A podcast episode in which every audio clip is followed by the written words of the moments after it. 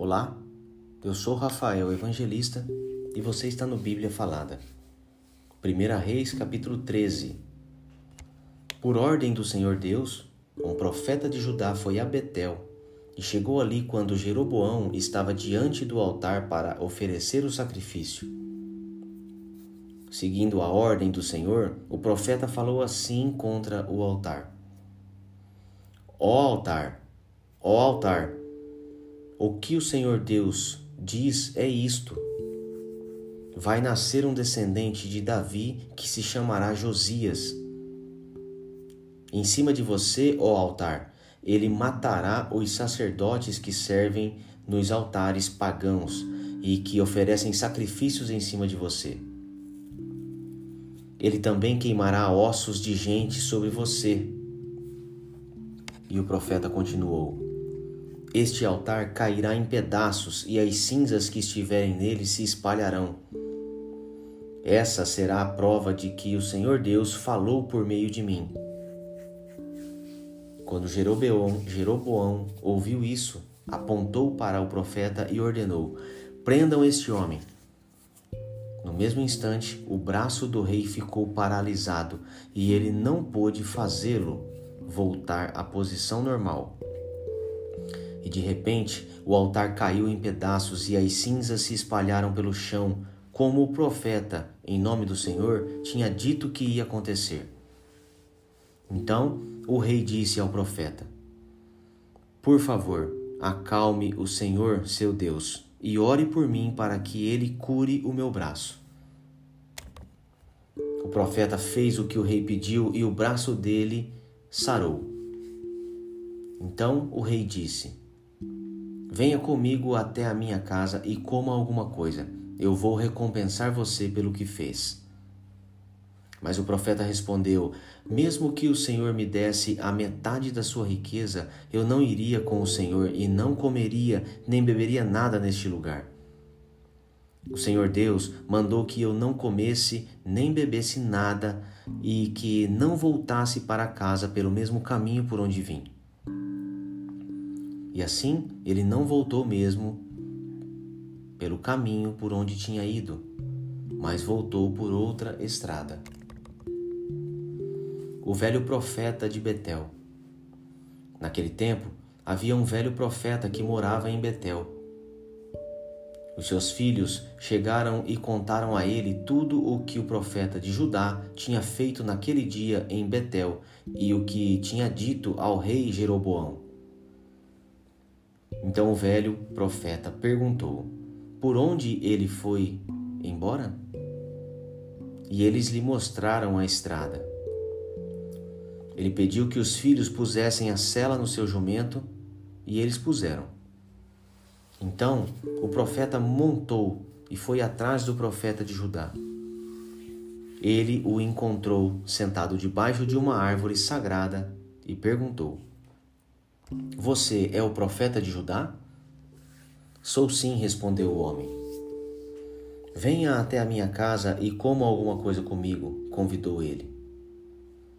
Mas o profeta de Judá respondeu: Eu não posso ir até a sua casa, nem ficar hospedado lá.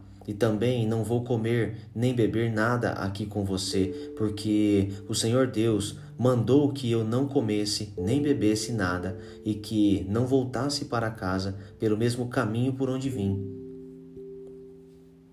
Então o velho profeta disse: Eu também sou profeta como você, e o Senhor Deus mandou que um anjo me dissesse que levasse você até a minha casa e lhe oferecesse a minha hospitalidade.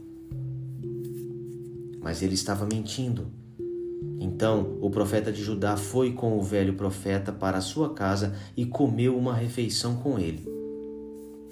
Enquanto estavam sentados à mesa, a palavra do Senhor veio ao velho profeta, e ele gritou para o profeta de Judá: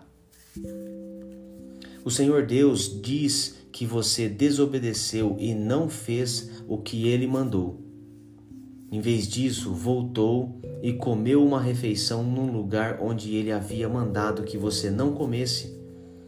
Por causa disso, você será morto e o seu corpo será sepultado no túmulo da sua família. Depois que acabaram de comer, o velho profeta selou o jumento para o profeta de Judá, e este foi embora. No caminho, um leão o encontrou e matou. O corpo do profeta ficou jogado na estrada e o leão e o jumento ficaram parados ali perto dele. Alguns homens passaram por aquele lugar e viram o corpo jogado no caminho e o leão ali do lado.